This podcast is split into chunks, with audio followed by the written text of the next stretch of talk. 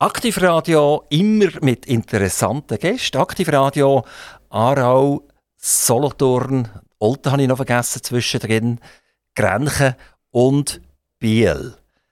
Biel, ganz ein wichtiger Bestandteil. Also wenn wir schauen von den Einwohnerzahlen her, dann ist Biel ein Schwergewicht sicher. Und auch wer Biel kennt, liebt Biel. Man liebt die Altstadt, man liebt den See. Und es gibt auch ganz viele, die sehr gerne auf Biel gehen, gehen einkaufen. So, jetzt, wer, wer nicht prädestinierter als der Mann, den ich vis-à-vis von mir habe, um uns ein bisschen Auskunft zu geben über Biel und Biel euch so schmackhaft zu machen, dass am nächsten Wochenende Biel überlaufen ist.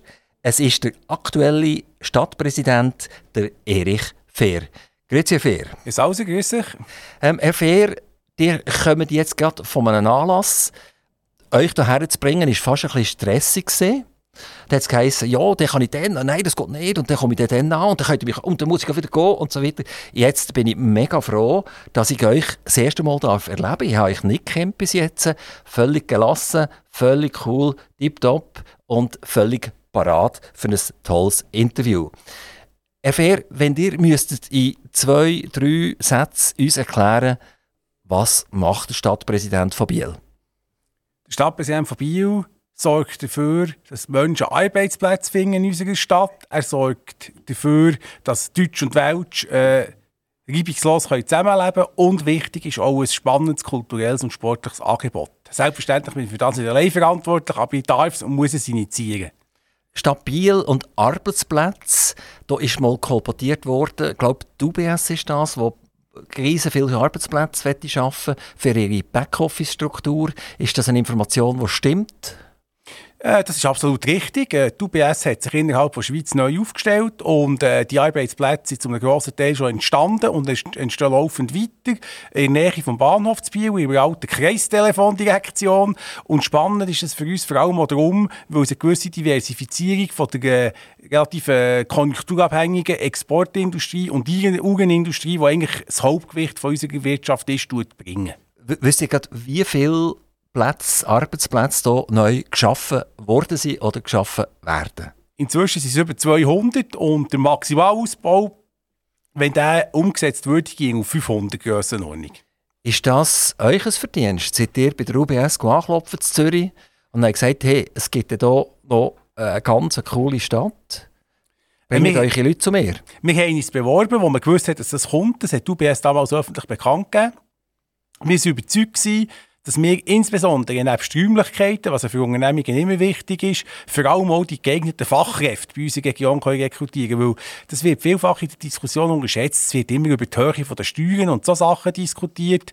Aber vielfach ist für eine Unternehmung ausschlaggebend, wo sie sich ansiedelt, ob sie davon ausgehen kann, dort die Qualifikationen bei den Leuten zu finden, die sie brauchen. Bei uns ist es beispielsweise Deutsch und Französisch.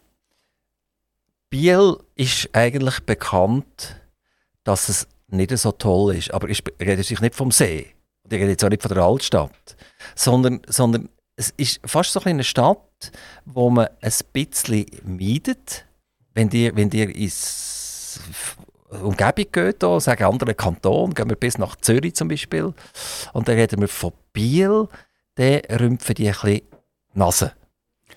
Das ist einfach äh, völlig unfair. Biel ist eine spannende Stadt. Heißt dir darum fair, oder? Weil es unfair ja, man schreibt, ist. Man schreibt es nicht ganz gleich, aber es, es, es mag eine gute Analogie sein.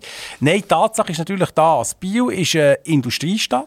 Biel ist auch eine relativ neue Stadt. Das ist nicht wie, wenn wir jetzt Solothurn nehmen, eine Stadt, die auch baulich eine grosse Geschichte ausstrahlt, sondern Biel ist eine Stadt, äh, die erst im 20. Jahrhundert mit der Industrialisierung äh, wirklich zu einer die Urbanität gefunden hat, die sie heute hat. Äh, die zwei Kulturen, die wir bei uns vereinen, bringen auch eine gewisse Lebendigkeit. Und vielleicht kann man noch sagen, in gewisser Hinsicht ist Biel die amerikanischste Stadt der Schweiz. Immer wieder spannend, immer wieder überraschend, insbesondere im kulturellen Bereich auch, aber nie ganz fertig. Also es ist unfair, wie ihr behandelt werdet. Selbstverständlich. Wobei, ich glaube, wenn man Pazzali anschaut, also wenn man die Finanzen anschaut, mal in Kanton Bern geht, dann ist der Kanton Bern derjenige, der am meisten Geld von den anderen Kantonen bekommt. Das ist, ihr könnt mich schnell korrigieren, ist irgendwie zwischen einer und anderthalb Milliarden, die jedes Jahr in den Kanton Bern reinfließen. Ist die Zahl effektiv? Es ist, Im Moment ist es noch rund eine Milliarde. Es ist zurückgegangen in den letzten Jahren. Wobei, das ist jetzt eine Zoger-Version, die hier vortragen. So würde das Zoger oder Topwaldner erzählen. Und ist auch wieder nicht ganz fair AIR geschrieben. Und zwar darum, weil die absolute Zahl nehmen. Der Kanton Bern hat eine Million Einwohner. Äh, es gibt Kantone wie Jura oder Wallis, die pro Kopf mehr beziehen. Und das muss man vielleicht auch berücksichtigen. Und nachher ist völlig klar, ein Kanton wie Bern, der praktisch von der französischen Grenze bis ins Grimsel und Zustenmassiv geht, wo ziemlich viel ländlichen Raum hat, wo man teure Infrastruktur muss unterhalten kann, nie finanziell mit Zug konkurrieren, wo de facto ein Vorort von Zürich ist und dort kulturelle Leistung ohne Entschädigung bezieht.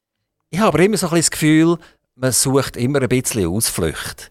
Oder? Die Zucker die waren früher äh, mausarm und haben dann irgendwann überlegt, was machen wir? Und dann sind Nidwaldner auch mausarm gesehen. Ich glaube, auf Nidwalder hat niemand erzählt damals.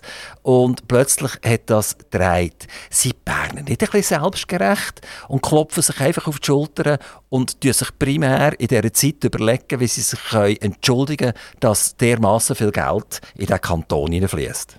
Ich denke nicht, dass das so ist. Äh Übrigens, apropos Zug.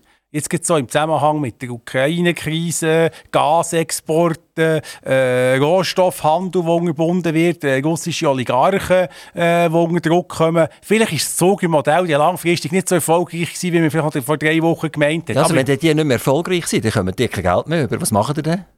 Ja, schaut, äh, wenn sich das ganze Gefüge verändert, gibt es vielleicht auch andere Bedürfnisse und andere Ansprüche, und zwar überall. Aber ich will noch auf den Vorwurf zurückkommen, Berner sind Geträge.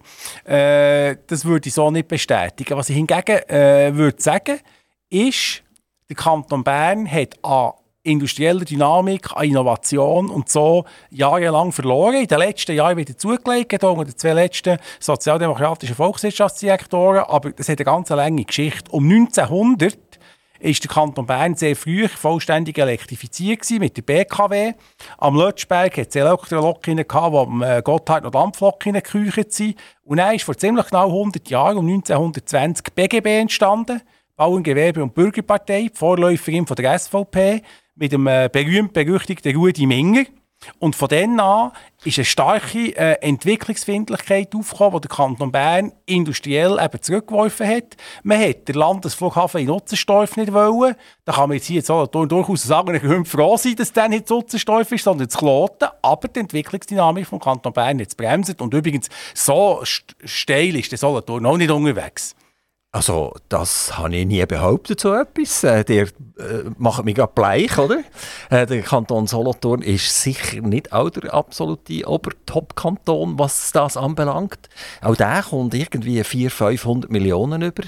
Also das ist auch nicht etwas. Das ist auch so, wenn ich darf äh, Stadtpräsidenten oder, oder äh, Leute aus der Gemeinde bei mir empfangen, äh, ist das auf jeden Fall ein Thema, dass auch Solothurn, Jura Südfuss einfach oft einen schlechten Namen hat, oder? Und äh, da schaffen wir sicher gemeinsam daran, dass das vielleicht mal sich verändert. Äh, darf ich da etwas dazu sagen vielleicht? Es ist mir auch sehr ungerecht. Wir haben ja hier äh, ein Zentrum von Hightech, Präzisionsindustrie. Es hat ganz, ganz tolle Firmen am Jura Südfuss, aber die Schweiz insgesamt ist immer noch ein Land, das sich stärker über den ersten Sektor, über die Landwirtschaft und in vielen Bereichen, in vielen Gegenden über den dritten Sektor, Dienstleistungen, insbesondere Banken und Versicherungen definiert und halt äh, zum Teil von weniger hohen Lohn prägten Industriesegment wird zum Teil schlicht doch ein bisschen missachtet. Dort sind dann Neuenburg, Bern und Solothurn am Jura Südfuss nachher wieder im gleichen Boot. Seht ihr, in dem ersten Kanton Solothurn halt dazu, ähm, seht ihr, dass wir können Abhilfe leisten können, dass wir strukturell stärker werden, dass wir besser werden? Ich denke, es geht nicht darum, äh, besser zu werden. Es geht darum, das, was wir machen, auch besser in Wert zu setzen. Die Schweiz hat heute 8,5 Millionen Einwohner. Es ist unmöglich, aus der Schweiz ein Monaco zu machen, wo alle von der Banken leben. Es braucht industrielle Arbeitsplätze. Die Industrie ist in aller Regel exportorientiert, damit äh, weltwirtschaftlichen Schwankungen unterworfen. Das zieht gewisse Folgen nach sich. Aber es finden sehr viele Leute, auch Leute mit Migrationshintergrund oder Leute mit gewissen äh, Lerndefizit, finden äh, finden einen Arbeitsplatz in der Industrie. Und darum, für ein Land in unserer Größe braucht es diesen Sektor, da muss man sich weder verstecken, noch entschuldigen, noch etwas wollen, schönreden. Herr Fehr, ihr kandidiert für einen Regierungsrat. Die möchten gerne äh, der Mitte einen Sitz abjagen. Die Bürgerlichen haben sich zusammengeschlossen gegen euch. Seid ihr im März, wenn die Wahlen stattfinden, Regierungsrat? Selbstverständlich, das ist das Ziel. Und zwar nicht allein, sondern zusammen mit der äh, Evi Alemann, der Christine Häsler und Christoph Ammann, wo rot-grün vier sitzen für den Kanton Bern, eben was innovative Industriepolitik angeht. Das kann man übrigens auch nutzen, um den Klimawandel zu bremsen mit entsprechenden Produkten und Technologien, aber auch äh, was den sozialen Zusammenhalt angeht, anders auszurichten. Dort laufen die Bürgerlichen von uns aus gesehen nicht genau in die richtige Richtung. Euer Vater war auch Stadtpräsident. Dann haben wir den Herrn Stöckli gehabt. Herr Stöckli, der ja auf nationaler Ebene immer wieder mal für Furore gesorgt hat. Und dann ist eben der Sohn gekommen, dann seid ihr gekommen, der Erich Fehr als Stadtpräsident. Wenn ihr jetzt Regierungsrat äh, werdet, dann ist das Sandwich aufgelöst. Das familiäre Sandwich ist weg.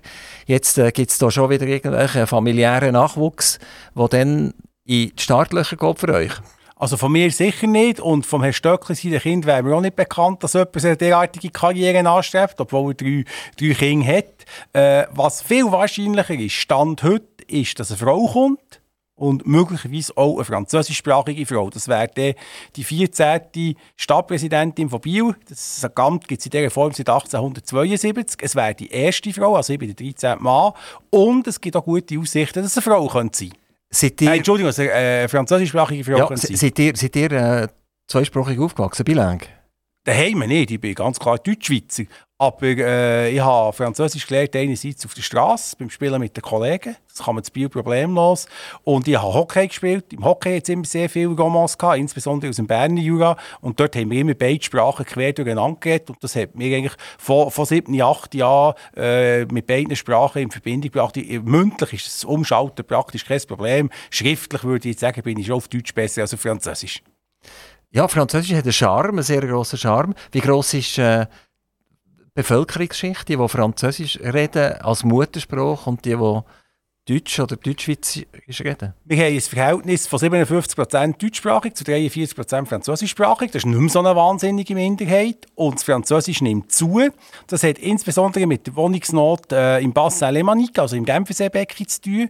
Die Leute kommen bis auf Biel zum Wohnraum finden. Es gibt auch Wohnungsnot im äh, Raum Zürich. Aber dort hat es durch den Aargau oder die Solothurnische durch viele äh, alternative Möglichkeiten, wo die Leute äh, können etwas finden können. Und darum steigt der Roman-Anteil seit gut zehn Jahren.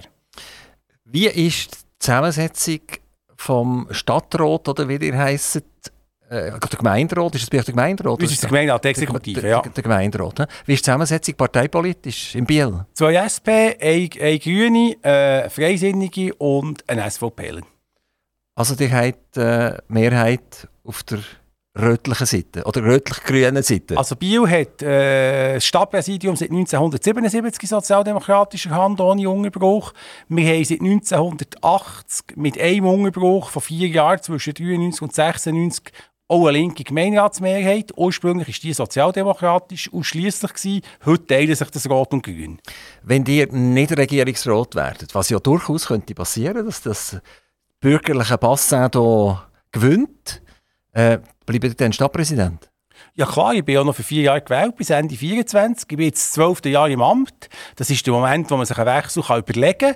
Es hat schon eine Konstellation beim Kanton mit dem freien Mitte-Sitz, wo man mit einem Deutschschweizer Kandidat hat angreifen und nicht mit einem Roman, wo jetzt die Situation ergeben hat. Aber Stadtpräsident von Biel ist ein toller Job. Es ist nicht so, dass ich nachher am 28. März, wenn es am 27. nicht würde, länger äh, würde in den Alpha-Kadermarkt kommen. Die werden aber schon gerne nach Bern, oder? Habt ihr schon eine Wohnung gesucht? Dort? Nein, selbstverständlich nicht. Also bleiben, das ist Pendlerdistanz. Ich bin Bieler, ich bin zu Biel geboren, habe noch nie nebeneinander gewohnt. Der Wegzug ist kein Thema. Ich bin der Meinung, äh, wenn ihr von Biel seid, braucht ihr nicht mal ein Pied Wenn ihr irgendwie von Meigingen oder so seid, müsst ihr euch das vielleicht überlegen. Nein, das, das, ist, gar, das ist gar keine Frage. Der, der Pendlerabzug im Kanton Solothurn ist gerade im Moment ganz stark in Diskussion. Wir haben ja da eine Steuerinitiative hängen und, und, und einen Gegenvorschlag. Und da ist unter anderem der, der Pendlerabzug eine Diskussion, dass der nicht mehr so hoch soll sein dass der, glaube ich, bei 7000 Franken soll alimentiert werden In Deutschland haben wir jetzt gerade das Gegenteil gehabt, oder? dass die vor ein paar Tagen bekannt gegeben haben, ups, Teuerung, äh, das Benzin wird teurer, es wird alles teurer, auch wenn das die Nationalbanken immer noch nicht zugeben. Ähm, wie sieht das bei euch aus? Äh, freut ihr euch auf einen Pendlerabzug?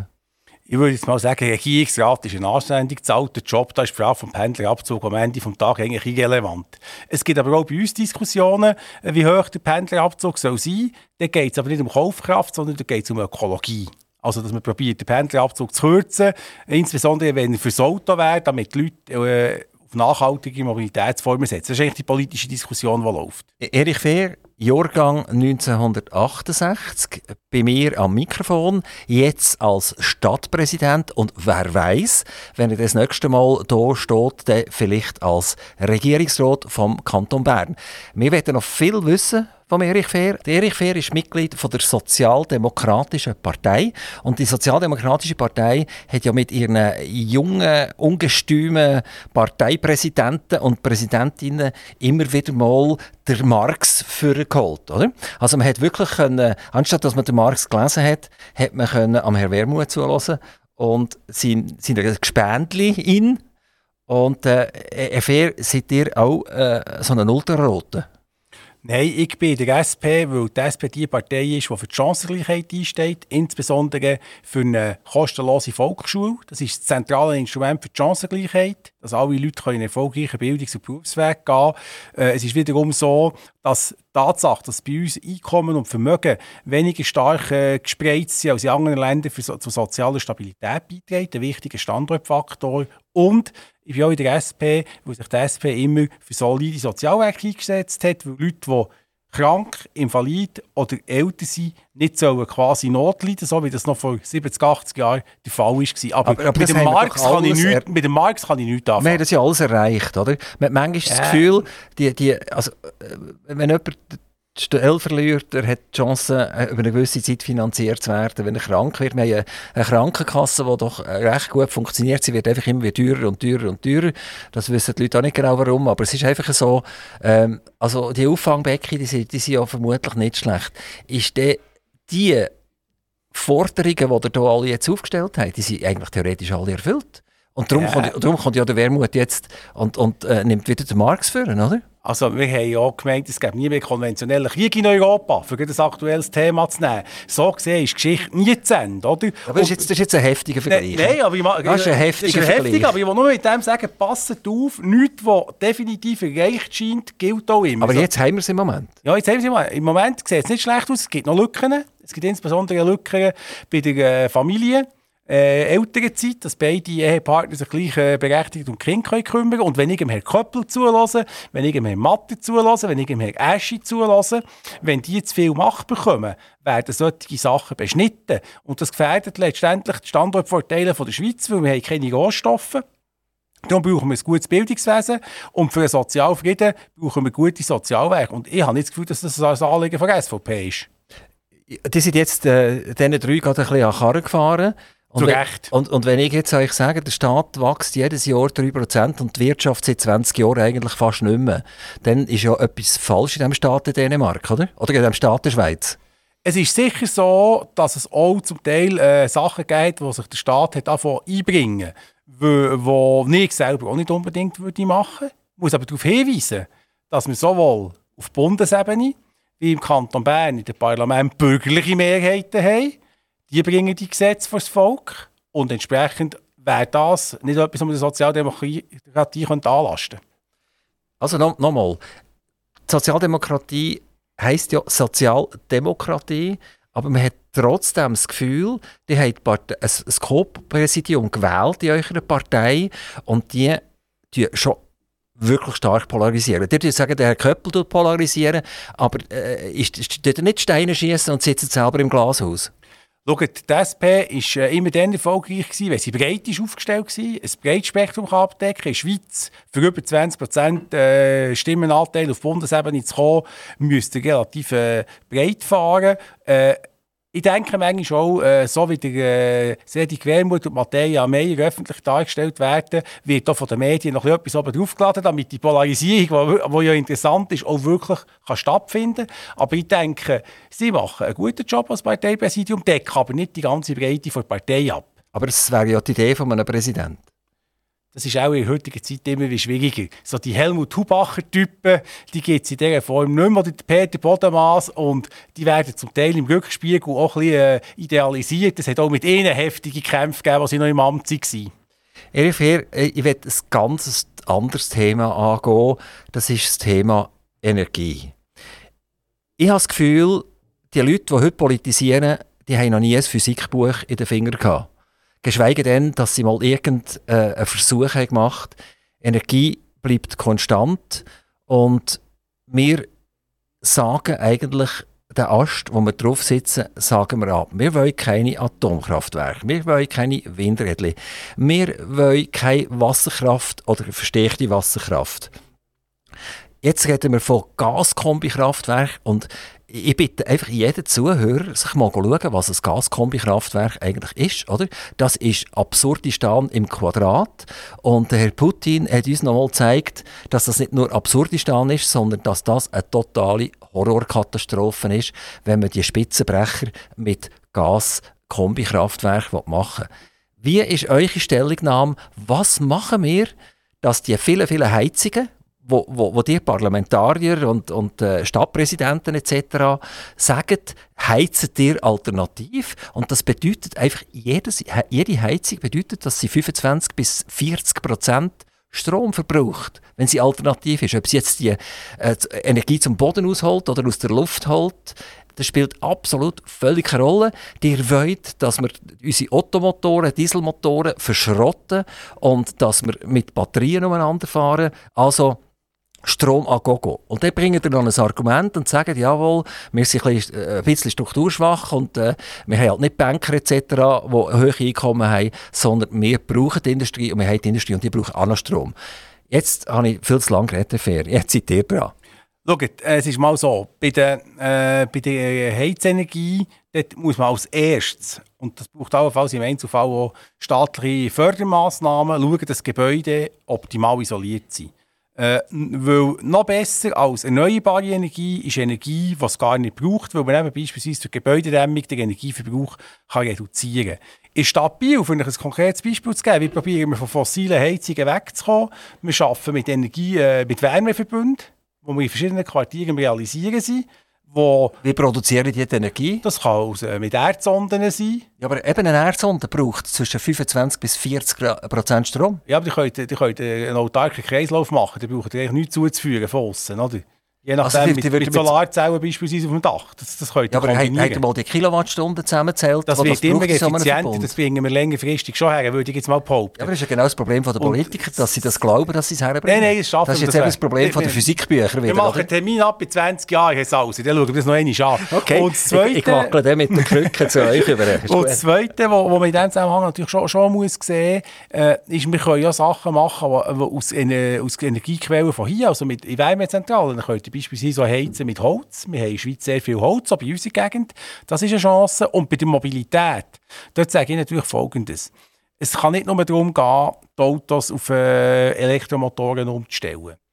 In, de, in den Städten insbesondere braucht es auch schlicht und einfach äh, weniger Autos. Weil insbesondere, wenn sie parkiert sind, brauchen sie viel Platz, wo können Gewerbe äh, sich ausbreiten, wo können soziokulturelle Aktivitäten stattfinden. In den urbanen Zentren hat es auch genügend attraktiven ÖV. In den urbanen Zentren haben ihr tolle Velorouten, da gibt es Alternativen. Auf dem Land, dort ist die Schließung mit öffentlichem Verkehr deutlich schlechter. Die Leute haben auch Mobilitätsbedürfnisse. Dort sehe ich die Elektromobilität als Lösung. Aber die Idee kann nicht sein, einfach, wenn ich jetzt da bei euch im Studio zum Fenster rausschaue, einfach all die Autos, die da durchfahren, auf Elektromotoren umzustellen. Das längt nicht, wenn wir äh, quasi äh, zu nachhaltigen Zeiten die, die sprechen eigentlich ein bisschen die Shared Economy an, oder? Dass man, wenn man nicht öffentliche Verkehrsmittel kann nehmen kann, dass man vielleicht äh, so ein Auto oder so ein Fahrzeug miteinander könnte teilen damit die Parkplätze nicht belegt werden und insgesamt viel weniger von diesen Fahrzeugen äh, umeinander stehen. Ähm, ich mache euch ein kleines Beispiel. Äh, das Corona, die mögen euch vielleicht noch erinnern, das ist noch nicht so lange her.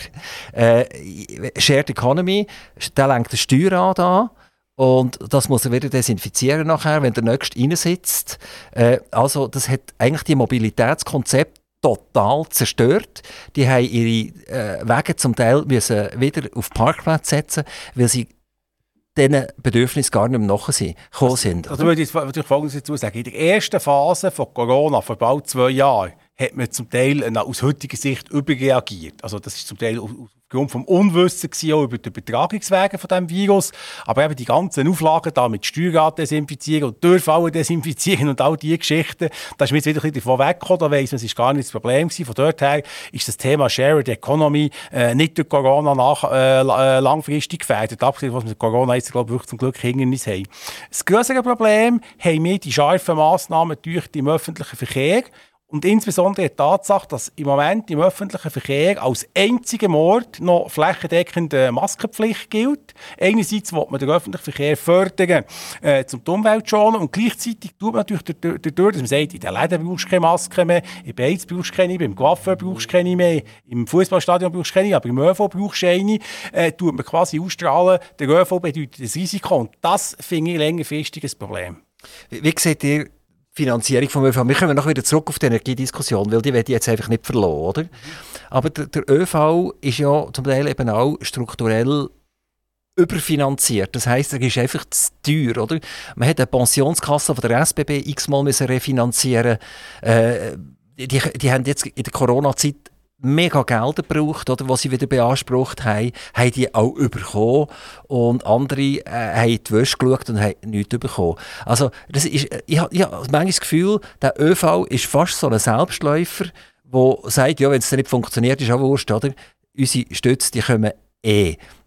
Wie, wenn wir jetzt den ÖV noch weiter ausbauen, ich habe absolut nichts dagegen, gegen den ÖV-Ausbau. Ich finde das cool, ich finde das super, wenn man überall in den Bus und in den Zug einsteigen kann. Das ist das Beste, was überhaupt möglich ist. Aber wie verhindert ihr als Politiker, dass da eine, eine, eine gefräßige ich sage jetzt fast, ein Spocken hinter dran ist, wo, wo einfach auf die öffentlichen Gelder scharf ist. Wir haben das gesehen bei den, bei den Bussen, oder? Äh, der Skandal, den wir hatten, dass sie Gelder geholt haben, die ihnen gar nicht zugestanden sind. Also, wie verhindert ihr, dass die Geschäftsleitungen nicht nur noch darüber nachdenken, woher kommt das Geld und überhaupt nicht mehr über Ökonomie und Effizienz nachdenken? Ich denke mal, der, der Vergleich äh, oder der Hinweis auf die Corona-Zeit ist unzulässig. In Corona-Zeit hat der Bund und Kantone Einschränkungen angeordnet. Für die sind sie verpflichtet, die Betroffenen zu entschädigen. Im ÖV, aber auch in anderen Branchen. Es ist nicht überall gleich gut gemacht worden, das stimmt. Aber das kann man dem ÖV nicht zum Vorwurf machen. Hingegen bin ich der Meinung, wenn man den ÖV weiter ausbauen will, muss man ganz klar auch bereit sein, äh, dass man äh, Anreize setzt, dass man kann die Spitzen brechen kann. Weil es ist insbesondere bei der Eisenbahn, die von den Infrastrukturkosten her extrem teuer ist, nicht sinnvoll, Strecken auszubauen auf kurze punktuelle Spitzen am Morgen und am Abend und Rohmaterial bereitstellen mit Platzkapazitäten für kurze Spitzen am Morgen und am Abend, sondern wir müssen eine gleichmäßige Auslastung herbringen. Das sind Themen wie ein gestaffelter Schulbeginn in den höheren Schulen, ähnliche Sachen. Man kann mit Firmen reden, die viele Arbeitsplätze haben, ob sie können gestaffelte Arbeitszeiten sich vorstellen können. Dann kann man mit dem System, das wir heute haben, ohne grosse Investitionen, noch einmal mehr Kapazität bewältigen. Und wieso passiert das denn nicht? Jetzt schon? Dort denke ich, sind die Widerstände an verschiedenen Orten gross. Und das ist nicht alles nur der Politiker Fehler, so wie ihr das jetzt gerade dargestellt habt, sondern ich spüre sehr oft auch äh, in Firmen gewisse Widerstände, wo es halt ein eine andere Organisation braucht, wo man es, so wie es jetzt ist, gäbig findet. Äh, es ist das Problem aber auch, dass zum Beispiel äh, in den Bildungsinstitutionen man gewisse äh, eingespielte Abläufe hat, wo man sich nicht vorstellen kann, dass die anders sollen sein. Ich glaube, es braucht einfach äh, einen geistigen Ruck, sage ich dem mal, und zwar nicht nur in der Politik, sondern bei allen Beteiligten. Aber in der Politik auch, und das geben mir recht. Jawohl. Sehr gut, wunderbar. Darf ich die Schlaufe schließen und darf ich wieder zur Energie zurückkommen? Ähm, wenn müsst als Regierungsrat irgendwie eine gesetzliche Grundlage helfen aufzubauen mit, mit, mit dem Kantonsparlament zusammen, damit Windräder einfacher können gesetzt werden werdet ihr das machen? Ich finde es auf jeden Fall einen wichtigen Ansatz. Wir müssen dort schauen, ob wir Gebiete ausscheiden können, die sich speziell eignen und gleichzeitig Gebiete, die sich nicht eignen. Dann kann man zielgerichtet planen und Deal müsste sein, dass man, wenn man in gewissen Gebieten grundsätzlich auf Windräder verzichtet, dass dafür bei anderen eine höhere Dichte zulässig ist oder gewisse andere Schutzelemente tiefer gewichtet werden im Rahmen von Güterabwägung, kommen wir nicht vorwärts. Also die, die würde sagen, jawohl. Die werden mithelfen, Selbstverständlich. dass Windräder ja. können gesetzt werden und dass die Einsprechmöglichkeiten minimiert werden. Es ist vor allem wichtig, dass die Einsprachemöglichkeiten nicht äh, aufgehoben werden, aber dass sie beispielsweise nicht mehrfach fürs Gleiche können genutzt werden Das ist zum Beispiel ein Problem. Äh, wenn, das, wenn, das gleiche unter verschiedenen Titeln wiederholt kann, kann, kann, kann in Frage gestellt werden. Aber grundsätzlich die Verfahren aushebeln, finde ich nicht richtig. Man kann aber beispielsweise mit, äh, im Kanton Bern jedenfalls mit sogenannten Gesamtbaubewilligungen arbeiten, wo nachher die Einzelteile nicht wiederum jedes separat muss bewilligt werden. Das wäre eine Möglichkeit, da schneller vorwärts zu kommen. 10, 20 Jahren sind Erdsonden meistens bewilligt worden, relativ problemlos. Äh, ich, ich, kann jetzt nicht genau für den Kanton Bern reden, ich kann hier für die Region äh, Zuchwil, Solothurn etc. ein bisschen reden. Es wird nur ein Bruchteil von den Erdsonden bewilligt, aus verschiedenen Gründen. Weil der Nachbar sagt, äh, du frierst meinen Boden ein. Äh, die Differenz äh, macht, dass meine Pflümchen nachher nicht mehr so gross sind. Das kommt nicht in Frage und dann kommt er erst noch recht über. Also Erdsonden setzen wird immer wie schwieriger. Äh, ich, ich verstehe es dort, wo wir, wo, wir, wo wir eine geografische Problematik haben, wenn wir Kalk im Boden haben oder so etwas, wo natürlich vor ist, dass der Kalk aufbläut und, und nachher äh, entsprechend äh, alles kaputt macht ringsum. Aber es ist wirklich katastrophal. Ich möchte eine Erdsonde setzen und ich kann nicht mehr, oder? Ja kenne ich äh, aus dem Kanton Bern in dieser Form nicht. Was hingegen ein Problem ist, punktuell, ist, dass wir jetzt hohe Erdsondendichte bekommen haben. Oder? Es, kann ja nur eine beschränkte, es kann nur eine beschränkte Anzahl Energie aus einem bestimmten Gebiet entzogen werden. Und wir haben zwei, drei Fälle in den letzten Jahren zu Biel, wo die Erdsonden einander schlicht näher sind und sich beim Energiebezug konkurriert haben. Aber der mit den Pflümchen, der ist mir jetzt noch nicht begegnet. Das scheint ein Solothurner Problem zu sein. Nein, nein, nein, nein, nein das ist ja, die Pflümchen gibt es überall und die Nachbarn, die verrückt werden. Die gibt es überall, da hat er recht. Dass es Grad oder zwei Grad effektiv vielleicht mhm. auf, auf äh, 50 Meter unten der Boden abgekühlt wird. Habe ich noch nie gehört mit einer Erdsonde. Okay, wir, wir, sind weiterhin bei der Energie. Wir, wir sind uns einig, wir werden in fünf Jahren werden die Autos vermutlich mehrheitlich mit, mit Elektromotoren umeinander fahren. Von dem gehe ich auch aus, ja. Es geht jetzt mega schnell, weil die Garage, ich habe auch, äh, ab und zu mal eine Garage bei mir, oder einen Vertreter von der Autoindustrie, und die müssen sich jetzt entscheiden. Die haben gar nicht die Möglichkeit, ihre Garage einerseits für, für Verbrennungsmotoren und andererseits für die Elektromotoren auszurüsten. Die müssen auch die Leute ausrüsten entsprechend. Sie müssen die Leute umschulen etc. Also die sind schlichtweg total überfordert. Sie sind finanziell überfordert und sie wissen nicht so recht, was eigentlich abgeht. Also wir können davon ausgehen, äh, dass die Fahrzeuge jetzt halt der Entscheid jetzt da ist. Wir werden elektrisch umeinander fahren. Und das sind aber, aber Millionen von Kilowattstunden, die hier neu dazukommen, die jetzt mit fossilen Brennstoffen funktionieren. Wir werden in fünf Jahren eine Katastrophe erleben. Was machen wir? Wir müssen rechtzeitig äh, bei verschiedenen neuen Energiequellen aufrüsten, eben Windräder. Es müssen auch im Rahmen von der äh, soll ich sagen, von dem runden Tisch, den die Bundesrätin Sommaruga äh, inszeniert hat, äh, für im, im Alpenraum eine grosse Stausee zu bauen. Da müssen wir schauen, dass man das durchsetzen kann, dass das funktioniert. Und wir müssen halt auch dort, wo es äh, andere Möglichkeiten gibt, ich komme nochmal auf Gebäude zurück, äh, stärker auf Gebäudeisolierung setzen, dass wir dort den Energieverbrauch können senken können, dann wird der freigespielt für die Mobilität. Ähm, die Ideen sind vorhanden, also man sollte die, die Wasserkraftwerke aufmotzen aber auch dort haben wir die Problematik, dass wir jedes Mal, wenn, wenn, wenn Anstalten gemacht werden, haben wir Einspruch, es ist irgendein Hochmoor, das verloren geht, etc. Also es hat immer jemand recht und zuletzt passiert überhaupt nichts. Was macht Erich Fehr, dass das endlich aufhört? Wir müssten äh, ganz klar äh, hier sogenannte Vorranggebiete ausscheiden. Das äh, früher in Sendung schon im Zusammenhang mit Windrädern gesagt, wo es heisst, hier ist geeignet äh, für eine für ein, äh, für ein Wasserkraftwerk, für eine Staumauer Und dann müssen wir das so über das Gesetz regeln, dass die Vorranggebiete, die ausgeschieden sind, die festgelegt sind, nachher bei der Güterabwägung von der Justizbehörde, also von den Einspracheinstanzen, entsprechend immer die Frage im Mittelpunkt steht, wie könnten wir hier die Staumauer nicht ermöglichen und nicht was zu verhindern, weil heute äh, ist, ist die Güterabwägung völlig frei und man müsste eigentlich die Güterabwägung bis zu einem gewissen Grad steuern, indem man sagt, hier Vorranggebiet für beispielsweise Stausee. Also ich glaube, das kommt gut raus. Also es ist nicht so, dass wir in fünf Jahren irgendwie 40 Prozent von unseren Energiebedürfnissen von den Franzosen etc. abdecken, sprich wir importieren es.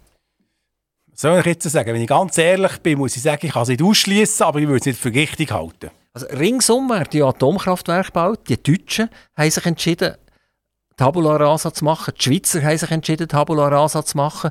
Und umdrehen kann man das ja nicht, weil ein Atomkraftwerk bauen braucht vermutlich 20 Jahre von der Anfang von der Planung, Bewilligungsphase, bis es realisiert ist. Also das ist einfach zu lang. Aber sind wir nicht ein bisschen dumm? Also die Tschechen bauen Atomkraftwerke, die Franzosen bauen Atomkraftwerke, die Engländer bauen Atomkraftwerke, die Russen sowieso. Von den Chinesen reden wir schon gar nicht. Also die haben sich nicht beeindrucken Sogar die Japaner, die Japaner, von dort ist es ja ausgegangen, oder, wo der Tsunami kam, wo das Atomkraftwerk kaputt ist gegangen, in Meernähe bauen wieder Atomkraftwerke. Und wir schauen irgendwie zu. Also erstens mal, der Schweizer Atomausstieg ist jetzt nicht so eine wahnsinnig steile, wie man könnte meinen. Mühleberg ist abgeschaltet, das hat primär wirtschaftliche Gründe. Äh, äh, die Abschaltdaten der verbleibenden Schweizer Atomkraftwerke sind heute nicht festgelegt. Man hat gesagt, man braucht keine neuen mehr. Wobei, äh, ich muss sagen, die Schweiz wäre auch heute auch nicht ohne weiteres in der Lage, ein neues Atomkraftwerk zu bauen, weil aufgrund der Tatsache, dass mit äh, Leibstadt vor fast 40 Jahren das Netz, das Netz gegangen ist, fehlt heute ein bisschen das Know-how. Aber Atomtechnologie, solange wir die Endlagerthematik nicht im Griff haben und auch beispielsweise Risiken, wenn, sie, wenn es Unfälle gibt oder wenn sie militärisch angegriffen würden, weil der Schaden riesig ist, ist es ein Problem. Und äh, es kann aber nicht sein, dass wir einfach auf Frankreich ausweichen, sondern wir müssen ganz klar äh, daran arbeiten. Wir haben es in Sendung schon ein paar Mal diskutiert, mit Solarstrom, mit Windenergie und mit Wasserkraft die Lücke zu schließen und gleichzeitig, auch das werde ich noch einmal sagen, insbesondere im Gebäudebereich den Energiebedarf auch reduzieren wir schließen die Diskussion Energie jetzt mit viel Energie. Der hat auch gemerkt, dass der Erich fair, eigentlich relativ fair ist, was Energie anbelangt. Also er wett gern, dass wir in fünf Jahren vernünftig dastehen. Da kann ich mich nur sehr herzlich bedanken, dass das wirklich auch so wird sein. Erich Fair, wir hören jetzt mit der äh, Interviewerei auf. Und ich tue gerne Wünsche erfüllen. Also ich kann sie leider nicht selber erfüllen, aber ich kann sagen, Herr Fair, wenn ihr einen Wunsch hättet, sei das an die Stadt Biel oder sei das an Kanton Bern oder äh, familiärer Natur, dann ist jetzt der Moment, wo ihr den oder die Wünsche dürft äußern. Mein grösster Wunsch wäre, dass man wieder mehr Rücksicht aufeinander nimmt, mehr Respekt vor anderen Individuen.